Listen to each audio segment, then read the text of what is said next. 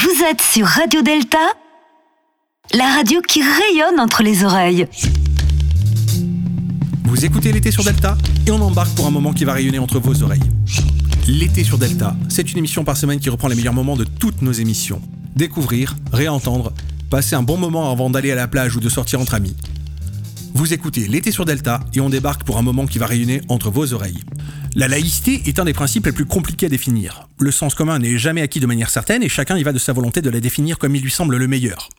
Dans le poste zéro, on est donc allé vous poser la question et on a demandé ensuite à Laurent Bouvet de nous expliquer c'est quoi la laïcité. Le poste zéro. Bonjour. Pour vous, la laïcité, c'est quoi? La, la, laïcité, c'est pour moi en fait euh, le respect de soi-même et le respect envers les autres. Et agir avec morale, avec tout le monde, tous. Voilà. En quelques mots, voilà ce que c'est la laïcité pour moi je sais pas, je suis un peu partagé entre deux, euh, laïcités. Soit euh, être, euh, enfin, la laïcité où chacun pratique la religion dans son coin et pas de signes ostentatoires à l'extérieur.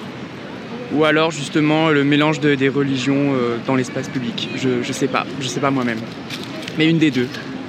Je sais pas laquelle est la mieux voilà, c'est ma seule réponse pour l'instant. Bonjour. Bonjour. Laurent Bouvet, professeur de sciences politiques à l'Université de Versailles 50 ans en Yvelines, politologue, essayiste, auteur. Donc, Laurent Bouvet, la laïcité, c'est quoi? Alors, la laïcité, c'est un ensemble de principes euh, qui sont euh, tout à fait essentiels pour euh, euh, organiser ce qu'on pourrait appeler notre commun euh, républicain, qui est aussi euh, maintenant notre commun français. Alors ces principes, quels sont-ils? Le premier principe, c'est la liberté de conscience, c'est-à-dire le fait de pouvoir, non pas seulement, comme on le dit souvent, de manière un peu limitée, croire ou ne pas croire dans telle ou telle transcendance divine, etc., mais penser strictement ce que l'on veut. Et euh, au-delà de ça, euh, c'est pas seulement croire ou ne pas croire, penser ce que l'on veut euh, dans, telle ou telle euh, philosophie, religion, etc. C'est aussi pouvoir librement changer d'opinion, d'avis, de croyance, de foi, renoncer à sa foi, vivre sa foi comme on l'entend. Donc c'est vraiment un principe de liberté extrêmement étendu. Ce principe, on le retrouve dans euh, différents textes de notre histoire euh, constitutionnelle et juridique. C'est le principe qui est déclaré euh, en 1789, euh, en août 89 dans la Déclaration des droits de l'homme et du citoyen, à l'article 10. Euh, et c'est évidemment le principe qui est mis en, premier rang dans le premier article de la loi de 1905. Et dans cette loi, il y a le deuxième principe euh, de la laïcité, donc on trouve à l'article 2, qui est le principe de séparation. Et la loi de 1905, c'est une loi qui ajoute à cette idée de liberté de conscience euh, la séparation entre l'État et les cultes. Et ça, c'est un élément essentiel car c'est la manière de faire vivre la liberté de conscience, de la rendre effective en fait. Hein. Et c'est pour ça que la loi de 1905 est tout à fait essentielle, parce que c'est une loi extrêmement cohérente, une loi qui, qui met en cohérence l'ensemble de ce qui renvoie à la laïcité, même si le mot laïcité lui-même n'existe pas dans la loi en tant que telle. Bon. Et ce principe de séparation, il est euh, là aussi, contrairement à ce qu'on entend euh, le plus souvent, non pas simplement la neutralité de l'État, neutralité euh, religieuse, philosophique de l'État, l'État et les agents de l'État, l'État ce sont ses agents, ce sont les lieux de l'État, n'ont pas à faire état précisément de leur euh, de leurs euh, croyances, euh, par exemple, religieuses, de leur philosophie, etc. Ils doivent se comporter de manière neutre pour permettre à tous les citoyens, qui sont aussi des usagers du service public, du service de l'État, euh, et de l'État, on dit l'État, c'est les collectivités publiques au sens très large aujourd'hui, qui n'ont pas, euh, qui, peuvent, eux, justement, exercer leur liberté, donc ils n'ont pas à avoir euh, un agent public, un représentant de l'État quelconque, qui leur dit, voilà une manière de penser qui serait correcte ou conforme à un certain nombre d'éléments.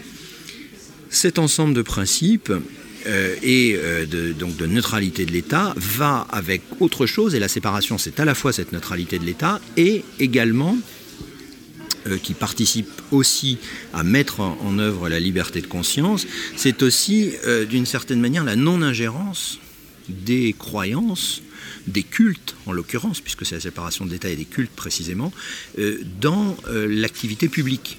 Et ça, on l'oublie souvent.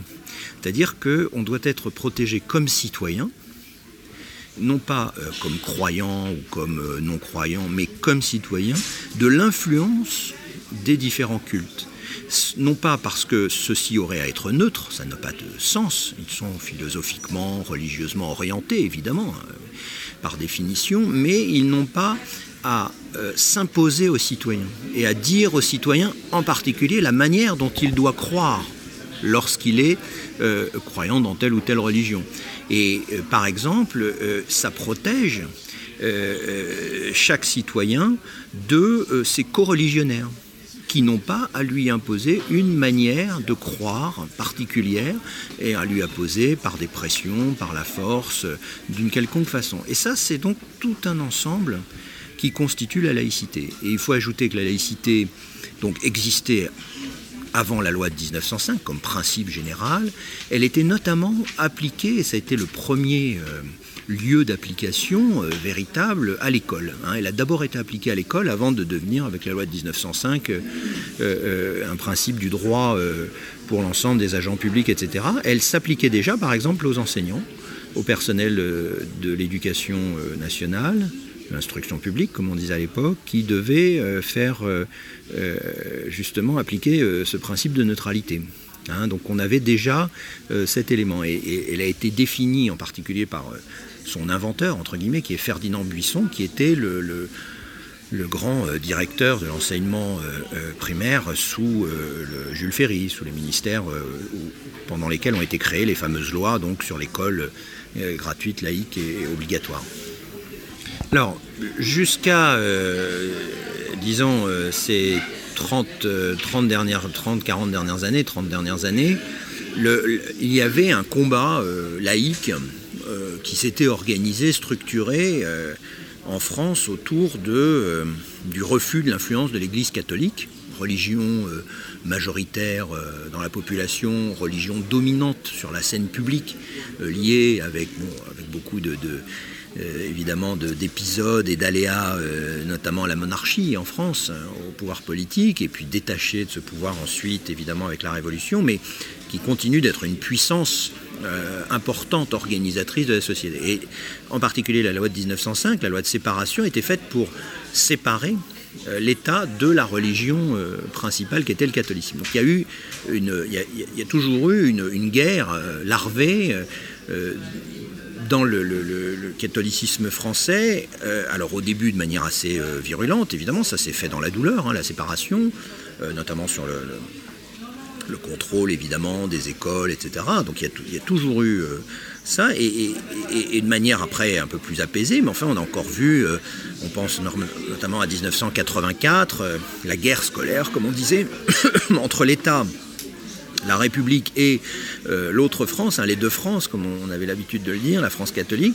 On l'a vu en 1984 quand il y a eu le, grand mouvement de mobilisation euh, euh, de, l'Église catholique relayé par la, droite française contre la gauche qui voulait un service public unifié de l'éducation, donc qui voulait revenir en particulier sur la loi de Bray 1959 qui attribue des subventions publiques à des écoles privées pour assurer le service d'éducation nationale. Bon, donc euh, la guerre scolaire a toujours été un, un modèle, disons, de cet affrontement.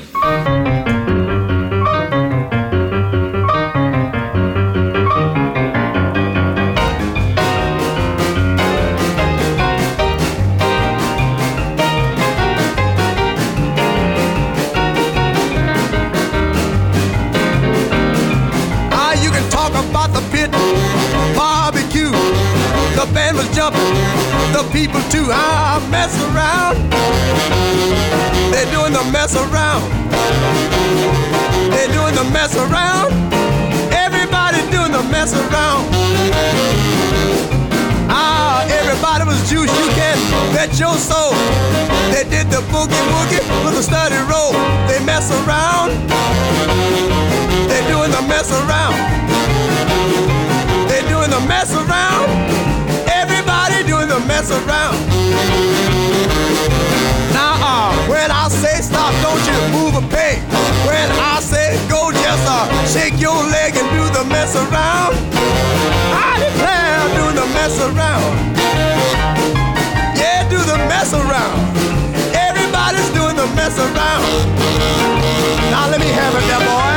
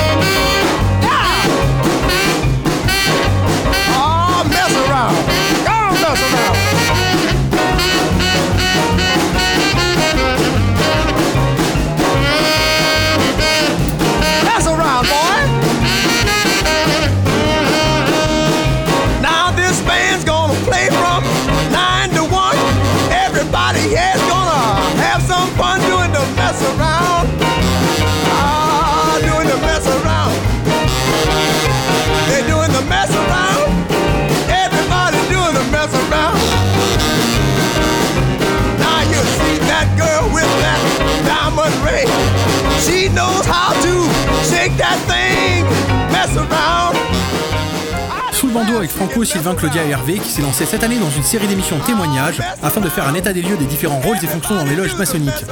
L'extrait qui va suivre nous présente le poste de vénérable maître, rôle essentiel de pivot dans le bon fonctionnement des loges. Ah! Le poste de vénérable maître. Donc, on a fait la première série. hein. En fait, on a commencé par le deuxième surveillant. On a continué par euh, le, le- le premier surveillant. On a expliqué c'était quoi les travaux de tout ça, qu'est-ce qu'il devait faire. Le vénérable maître.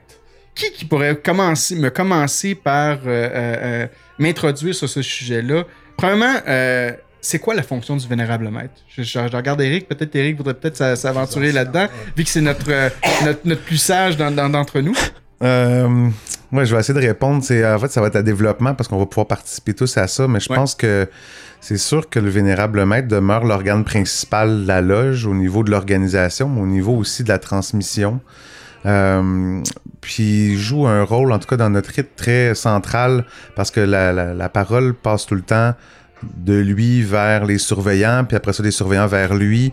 Puis quand on s'adresse à la loge, on s'adresse jamais aux frères et sœurs, mais on s'adresse aux vénérables. Mm. Donc il y a un gros un gros point au niveau de l'égard de la, de la loge, donc l'énergie que lui va, va mettre dans la loge aussi au niveau mystique. Donc c'est, je pense que c'est décuplé parce que justement on s'adresse jamais aux autres personnes, on s'adresse toujours à lui. Puis par ré- réverbération, ça s'en va vers la loge.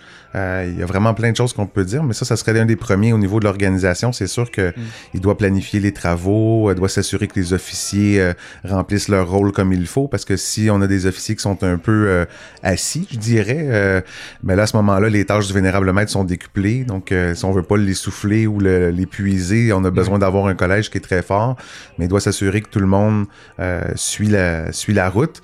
Euh, dans notre rite, c'est le vénérable qui s'occupe de faire l'instruction des maîtres.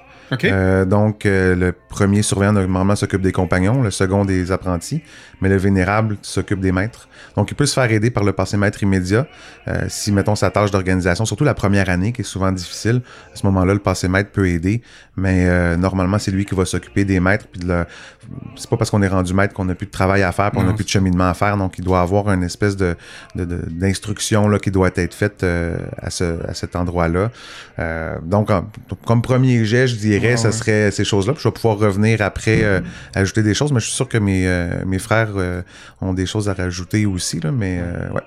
Ben justement, vos, vos, vos maîtres, est-ce que euh, ils ont un nombre spécifique aussi de travaux à faire comme un apprenti, comme un, comme un compagnon? ou- Oui, tout à fait. Donc, euh, le maître doit aussi faire, euh, je crois que c'est deux travaux, un symbolique, puis un morceau d'architecture qui se rattache à la franc-maçonnerie d'un certain point, mais Ouais, ouais. qui est peut-être un peu moins symbolique. Donc, on, on doit faire des travaux aussi. Puis les travaux, oui, c'est une chose pour euh, aller plus loin, mais c'est aussi, euh, je veux dire, c'est pas les travaux qui font le franc-maçon non plus. là. Ouais. Si le maçon vient juste euh, aux tenues puis il est absent le reste du temps, mais il est juste maçon deux jours par, euh, par mois, c'est pas ça qui fait le maçon. Donc, y a, il y a- les travaux, oui, mais il y a d'autres Ouais, choses aussi ouais, là, à, à rajouter. Mais oui, le vénérable maître va, à ce moment-là, il y a, y a plus de propositions euh, quand on est rendu là, là, ça va être, ça va se passer sur un autre plan. Mais normalement, le- l'apprenti qui passe compagnon est proposé par le second, le compagnon qui passe maître proposé par le premier. Puis après ça, c'est différent là, euh, par la suite. Là. Toi, Sylvain, au RE2A, qu'est-ce que tu peux nous dire à propos du poste de vénérable? Mais si on retourne à la base, au sens opératif, le vénérable, c'est celui qui dirige les travaux de la loge. Euh, c'est lui qui euh, met en force le chantier. Et euh, si maintenant on va au sens spéculatif, euh, c'est celui qui met le chantier à l'intérieur de nous-mêmes Mm. à se préparer. D'abord, le, le vénérable, il doit se préparer avant sa loge. Ouais. Euh, il doit se centrer. Et au moment où il entre euh, à ouvrir les travaux, je vous dirais que c'est important qu'il soit centré dans son cœur pour Ouais. laisser passer à travers lui euh, et être un témoin de la lumière. Euh, donc, laisser passer à travers lui le message du divin. Ouais. Euh, et si par toutefois on est dans notre tête, on est dans l'orgueil, on va être parfait, on est et c'est là souvent qu'on va s'enfarger à, titre de vénérable maître. Mais si on se laisse porter, on, on ressent une, une sensation de bien-être et de plénitude et en même temps on, on entre dans un, un temps qu'on pourrait dire circulaire plutôt que linéaire. Donc on perd complètement la notion du temps et on est inspiré à transmettre aux frères et sœurs euh, l'enseignement ou la sagesse euh, de, de l'être divin euh, qui est du grand architecte de l'univers en fait. Donc euh, pour moi le, le- le travail de vénérable c'est c'est aussi de donner l'exemple, Mm. de faire preuve d'humilité, de faire preuve de sagesse. En, en gros, ça se résume à ça. Le vénérable, il doit être très présent dans sa loge euh, pour comprendre tout ce qui se passe, ressentir l'égrégore, l'énergie des gens. C'est lui qui conduit tout ça. Et si quelqu'un fait, par exemple, euh, euh, quelque chose qui vient déranger cet égrégore-là, ça va être à lui à le ramener. Euh, donc, par exemple, un individu qui arrive là avec des mauvaises intentions ou qui, lui, pensait que la maçonnerie, si on fait des trucs un peu bizarroïdes là-dedans, là, ben, notre travail, c'est de le ramener assez vite. Et Hmm. s'il y a lieu Ça- de le sortir aussi. Ça me fait rappeler une histoire, ça. Oui, effectivement. tu sais, les, les gens pensent en, les Ouais. gens pensent encore là, qu'on fait des trucs sataniques puis tout ça. C'est Ouais. tellement pas ça. Ouais. Et au contraire, quand on voit ces choses-là, ou des, il- ça arrive qu'il y a des maçons qui vivent là-dedans, là, euh, par leur culture. Ou euh, notre devoir, là, c'est la rectitude, la droiture, et c'est la porte immédiatement. là. C'est pour ça que, justement, comme tu dis, le, le Véné, c'est une des premières personnes qui doit voir ça, puis de, justement de le rectifier. Il incarne la droiture, il, in- il incarne la rectitude, la vérité. Ouais. Euh, tu sais. Ah, ouais. Toi, mon frère Dominique, euh, comment tu vois ça au rite français? Ben, il y a- il y, a beaucoup de choses qui ont été dites par mes, mes, deux, Ouais. mes deux frères. là. Bah, le rôle, le rôle du véné, de- du véné euh, je dirais, de- au rite français, dans tous les rites, en fait, c'est un, c'est un rôle d'animation. Il anime donc son atelier. Ouais. Il, euh, il regarde à ce que la, le rituel soit bien appliqué. Et puis, euh, en même temps, bah, c'est ce rôle d'animateur, c'est aussi transmettre, je dirais, les, euh, au niveau de l'égrégore, mais aussi au niveau des, des frères qui prennent la parole, qu'il y a un, ordonnancement qui soit, qui soit correct, comme Ouais, dans toute euh, fonction euh, maçonnique. Ce que vient de dire notre frère Sylvain, il est tout à fait, il a tout à fait raison. Donc, faut être très très à l'écoute et puis être vigilant, vigilant que derrière ne le comportement des frères donc euh, est aussi important euh, bien sûr dans notre euh, dans notre atelier, mais il est bien plus important encore à l'extérieur, Oui. dans le monde profane. Donc dans le monde profane, un frère doit se comporter pour qu'il soit représentatif, je dirais, de la maçonnerie en général, même si, si euh, quelques-uns ne veulent pas que ça se sache, ou d'autres sont ouverts, que moi j'ai toujours, euh, je n'ai jamais fermé la porte à cela, donc et j'ai toujours dit que j'étais franc-maçon. Mais pour certains, c'est vrai que c'est- dérangeant. Ouais. Bon, donc ce, le, le vénérable, il est là aussi, disons, pour faire passer ce message, de dire la maçonnerie, elle ne se fait pas qu'à l'intérieur d'un atelier, elle se fait aussi à l'extérieur, Ouais. par l'humilité, comme disait notre frère Eric tout à l'heure, parce que c'est quand même plus un peu important, l'humilité que l'on peut avoir, et puis aussi, euh, je dirais, le fait d'aider les autres. Dans le monde profane, on a des actions qui sont Mm. des actions euh, militantes entre guillemets, entre guillemets, pour aider les autres, pour aider euh, le bien-être, etc., etc. Donc ça ne s'arrête pas que dans une loge en, en- en général. Alors bah c'est tout un ensemble, je dirais, qui- qu'il faut gérer quand on est véné.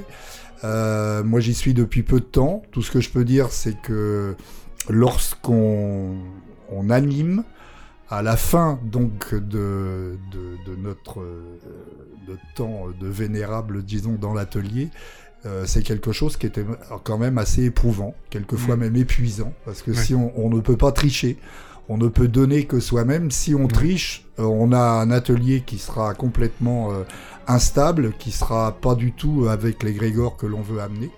Et donc, euh, il faut se donner à fond pour, euh, pour cette euh, animation, pour, pour ces échanges, etc. Donc ça, c'est le premier constat, je veux dire, que j'ai eu il y a très peu de temps, donc après mes premières tenues.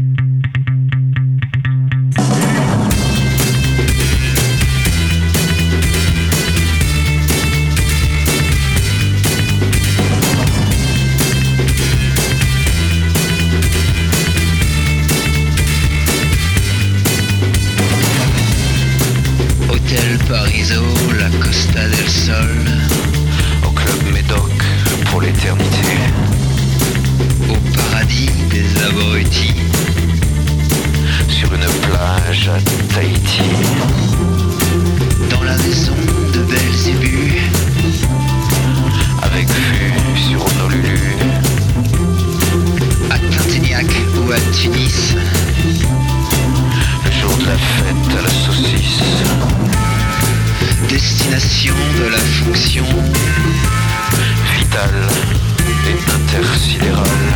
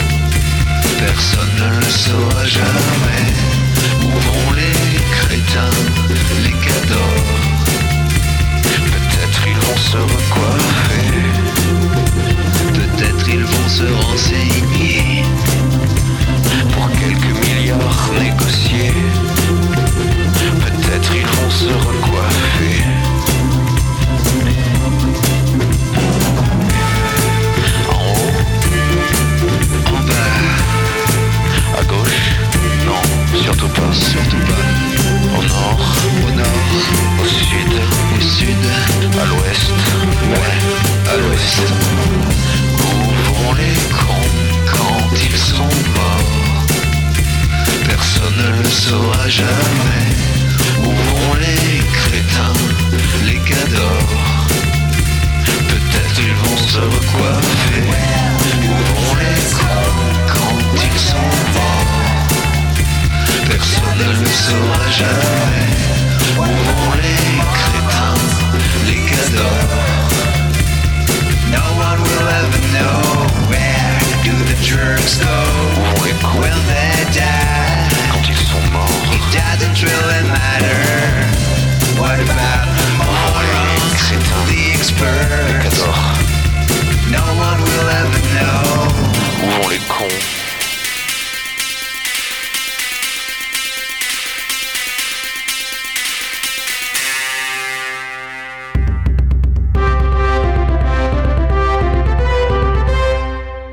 En 60 avant JC, Rome la Grande. Les combats de gladiateurs sont à leur apogée. De nombreux combattants sont désormais considérés comme des demi-dieux.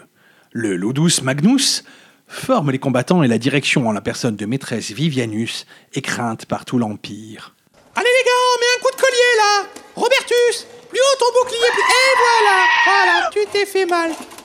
Tu pourras pas dire que tu as pas cherché, hein Bon, arrête un peu de chougner, c'est pas grand chose. Passe donc à l'infirmerie, tu faire ton problème de main au moins là. Maîtresse Vivianus, maîtresse Oui, Vivianus. mon petit Yanus Il faut que vous veniez au bureau. Petit garçon, on avait dit qu'on en parlait pas en public. Hein? Va falloir que tu te fasses une raison. Nous deux, c'est pas possible. C'était une belle soirée, mais tu dois faire ta vie de ton côté désormais. Allez, va, mon petit Bruno sans tête. Non, maîtresse Vivianus, c'est un représentant du Sénat qui veut vous voir.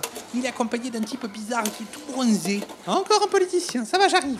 Hé, Vivianus, comment ça fait longtemps la vérité? Tu viens jamais à la maison quand je t'invite, hein? Vendredi, on fait une kémia. Il y aura de la bourra. Et j'ai fait venir Faudel pour la musique. Dépêche-toi un peu, sénateur Vidalus, je n'ai pas que cela à faire. Bon, on va faire court, puisque tu travailles beaucoup, hein Je te présente un vieil ami à moi, Silvius Borlius Conus. il a un petit truc à te proposer. Ok, j'ai pas une petite chose, mais une grosse chose pour te, Vivianus. Il est tout le temps comme cela, ton copain Vidalus, ou c'est juste parce qu'il est content de me voir? Attends un peu, c'est pas le dernier des Khmal. Il a une idée du tonnerre. C'est un champion, je te dis. C'est lui qui a lancé Bob Azam. Je vois pas. Mais si Viens, viens, viens, Jean Lépin Un tube, je te dis Je vois toujours pas. Il t'explique, Vivianus. La reine, l'entretien, les sables, les travaux de la scuola, c'est un gros budget chaque année. Jusque-là, tu m'apprends pas grand-chose. C'est bête d'avoir fait autant de chemin pour me dire un truc pareil. Aspetta una minute, tu me laisses pas le temps de t'expliquer. C'est beaucoup de soldi et tu ne peux pas compter sur le César pour financer tout non plus. hein. C'est vrai que c'est pas ce que nous donne César que nous vivons ici. Pourtant, on en rapporte beaucoup de l'argent. Je compte pas le nombre d'entrées et les ventes additionnelles dans l'arène. Bah justement, moi je te propose de gagner assez d'argent pour faire vivre la tua scuola. Tu as vu, c'est pas un idiot. Il fait marcher la rormatique. Un champion du monde, je te dis. un peu, Vidalus, ou je te renvoie de la Révolution à coup de pompe dans le cul. Je t'écoute, Sylvius, tu m'intéresses. Écoute, moi je te trouve des gens intéressés qui pourraient mettre des messages sur les boucliers des gladiateurs, un peu comme des réclames, et toi tu prends l'argent. Moi, une commission. Tu as un exemple? Bah si, si j'ai un exemple. Moi j'ai fait faire un bouclier test. Regarde, une marque de vin au gingembre, les premiers clients.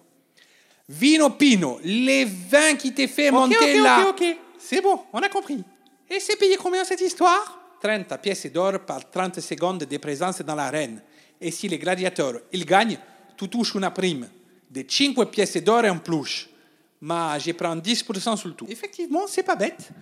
Tu fais quelque chose vendredi soir? On en discute autour de la camia de Vidalus? Et voilà comment les premières publicités prirent d'assaut le monde du divertissement. Voilà la petite histoire.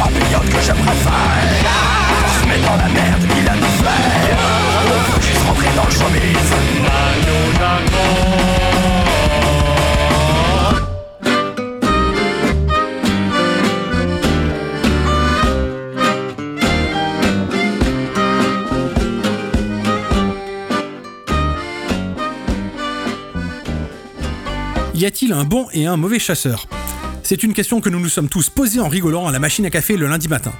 Si on y rajoute des phrases comme Salut, tu, vas, bien ou les frères qui rappent tout, on est en présence d'un très grand nombre de souvenirs liés à des inconnus célèbres. C'est d'ailleurs dans l'émission Deux colonnes à la une que Didier Bourdon avait échangé sur ces souvenirs qui sont devenus un peu les nôtres et qui perdurent pourtant dans les nouvelles générations grâce à Internet. Un honneur que de recevoir sur les ondes de Delta ce comédien qui est devenu une part de la culture de notre pays. Deux colonnes à la une, ça maçonne, ça rigole, mais pas que. Bonjour, une fois de plus, sur deux colonnes à la une, la fine fleur de l'aristocratie du rire graveleux, des zigotos comme on n'en fait plus, des francs-macs que le monde entier nous envie.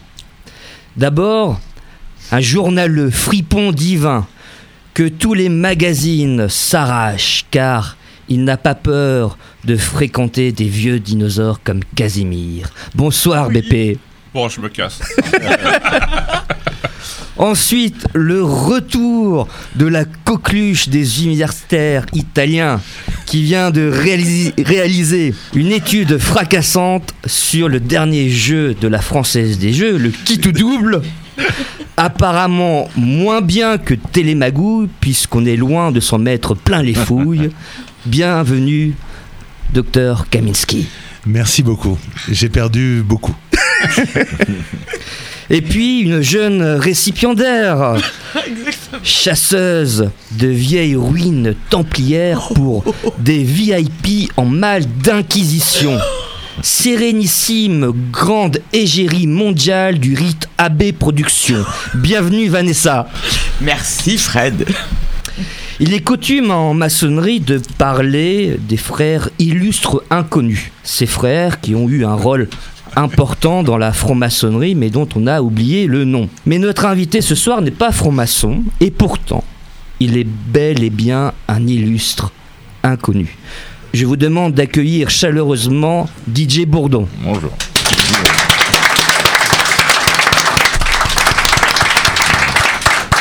Alors, DJ Bourdon a un CV impressionnant, long comme mon troisième bras. Mais. Qui n'est pas si long que ça. mais, C'est ce qu'il va dire depuis combien de temps déjà d'ailleurs mais j'ai pu noter une activité très intense entre 1990 et 1993, Ah oui, là, il parle de DJ, digne d'Honoré de Balzac. Didier Bourdon a été à la fois directeur du club de football de Beauvallon-sur-Oise, rédacteur en chef du mensuel Finance Pognon Bénéf des entreprises d'Île-de-France, directeur de la clinique de l'hôpital Saint-André, grand magnétiseur diplômé de la faculté de Vaudou Paris 6, que j'ai fréquenté un temps, directeur général de la société Père Ducras, les bons produits comme à l'ancienne, brigadier chef et agent de la paix de la police nationale, et je salue nos amis euh, de la police ici présents.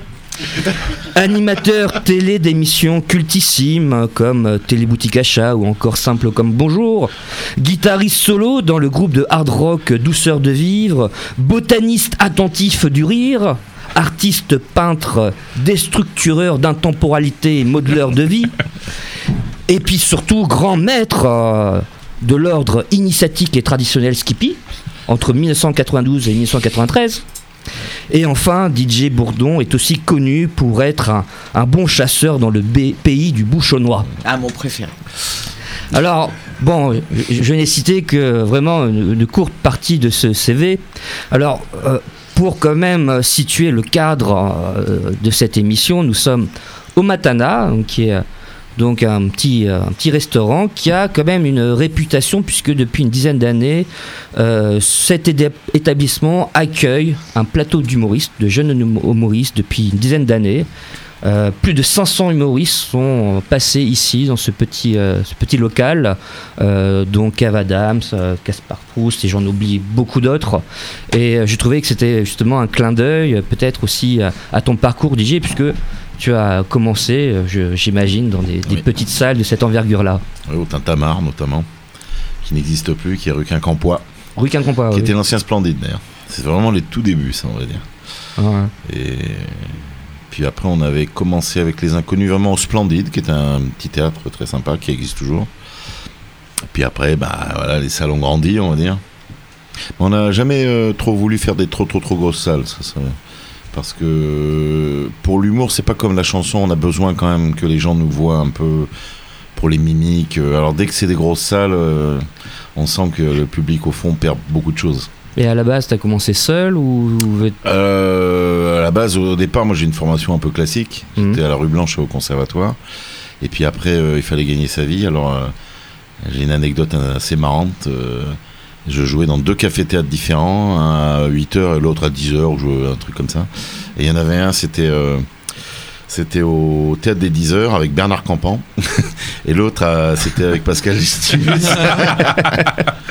Et on n'était pas encore du tout euh, formés, le groupe n'existait pas, mais on, on se connaissait un peu. Et ce qui nous a un peu réunis, c'était le Théâtre de Bouvard, qui était une émission de, de télé un peu originale pour l'époque.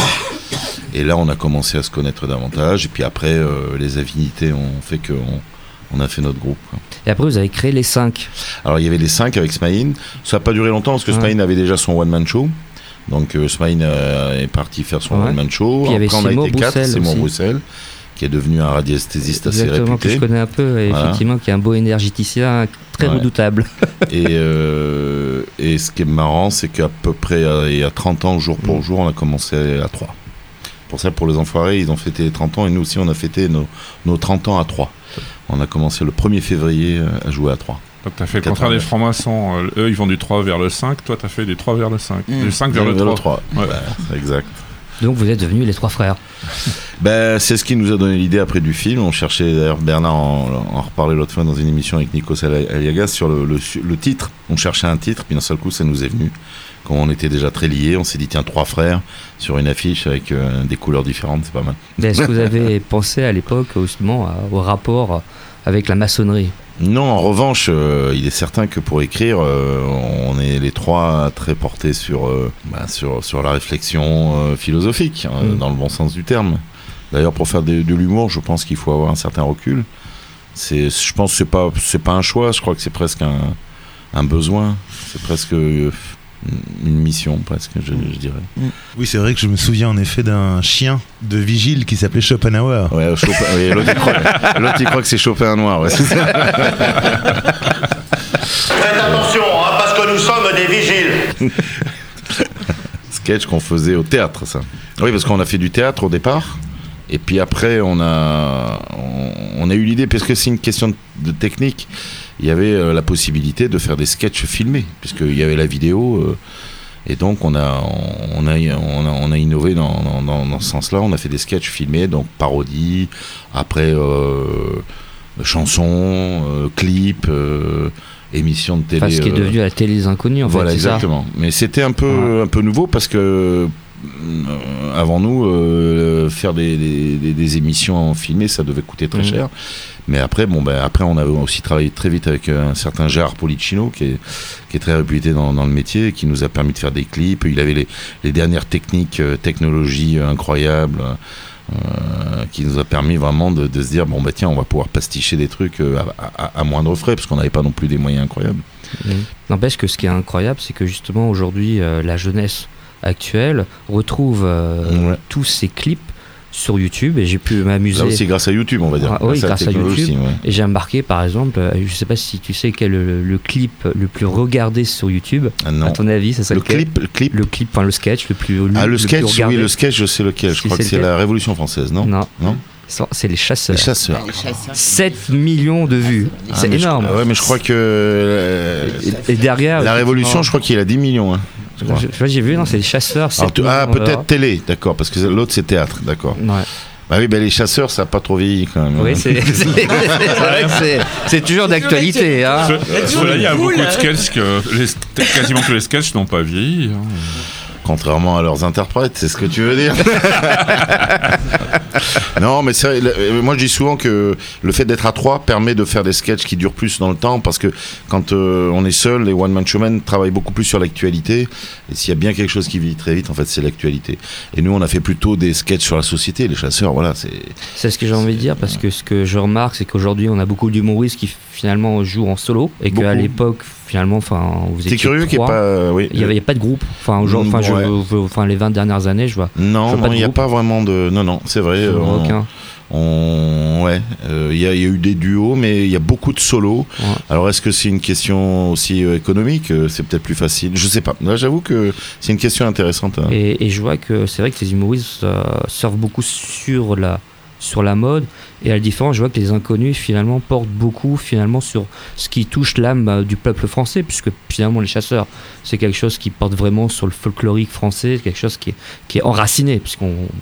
on- Oui, mais le fait d'être à trois, je pense que dans l'écriture, ça, ça nous a permis certainement de d'écrire euh, des choses plus plus intemporelles entre guillemets, on va dire.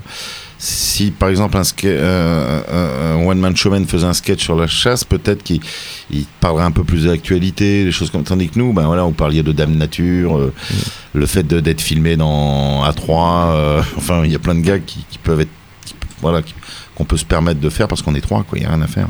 Ah, Et ça, je pourrais Il y a- plein réfléchir de à plein de gags sketchs. sur le régional, parce qu'on le régionalisme par exemple, puisque je pense euh, notamment que ce soit les, les, les pétasses ou, ou euh, les branleurs. Ce branleur, effectivement, c'est, c'est, ça résume bien certaines régions.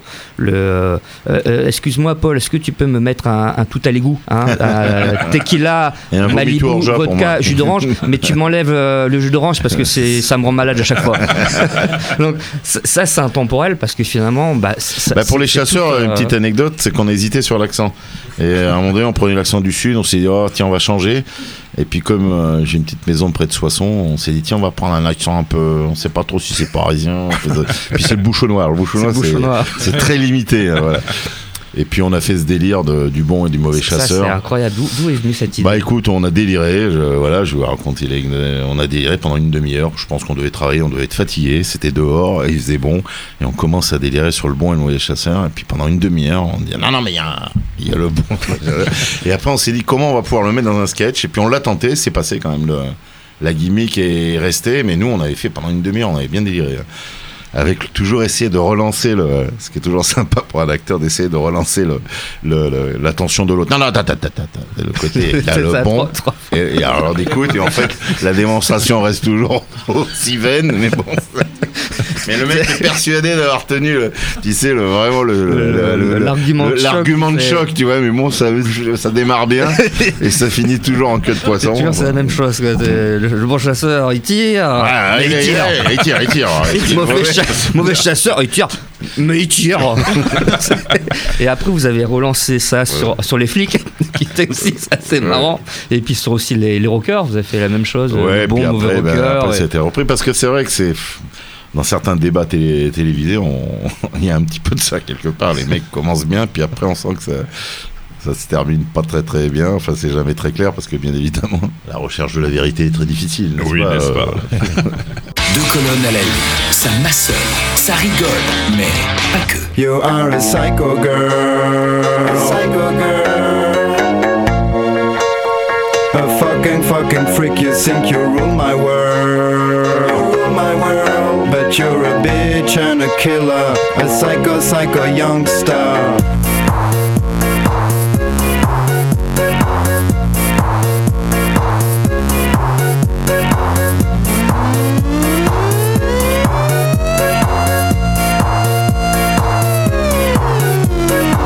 Adela,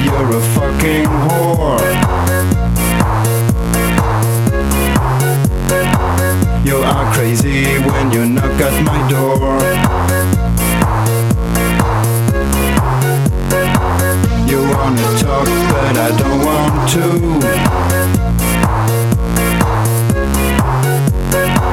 You're fucked up, I don't know what to do. You are a psycho girl. Psycho girl. A fucking fucking freak, you think you rule my world. You're a bitch and a killer, a psycho psycho youngster. I remember at the hospital. It's so bizarre what you paint on the wall. You wanna talk, but I don't want to. I don't know what to do. You are a psycho girl. Psycho girl. A fucking fucking freak, you think you rule my world. But you're a bitch and a killer, a psycho psycho youngster. Adela, if you're a fucking whore. Are crazy when you knock at my door. You wanna talk, but I don't want to.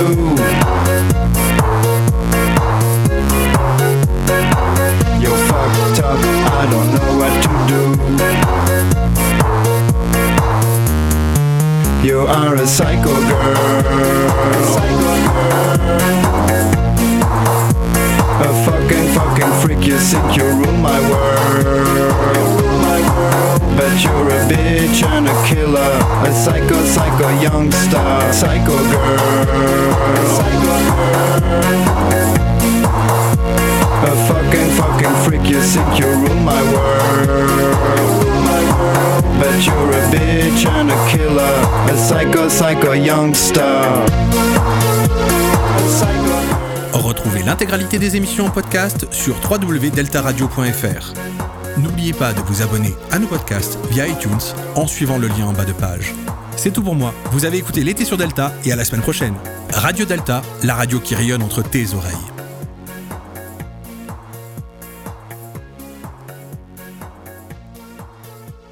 Radio Delta.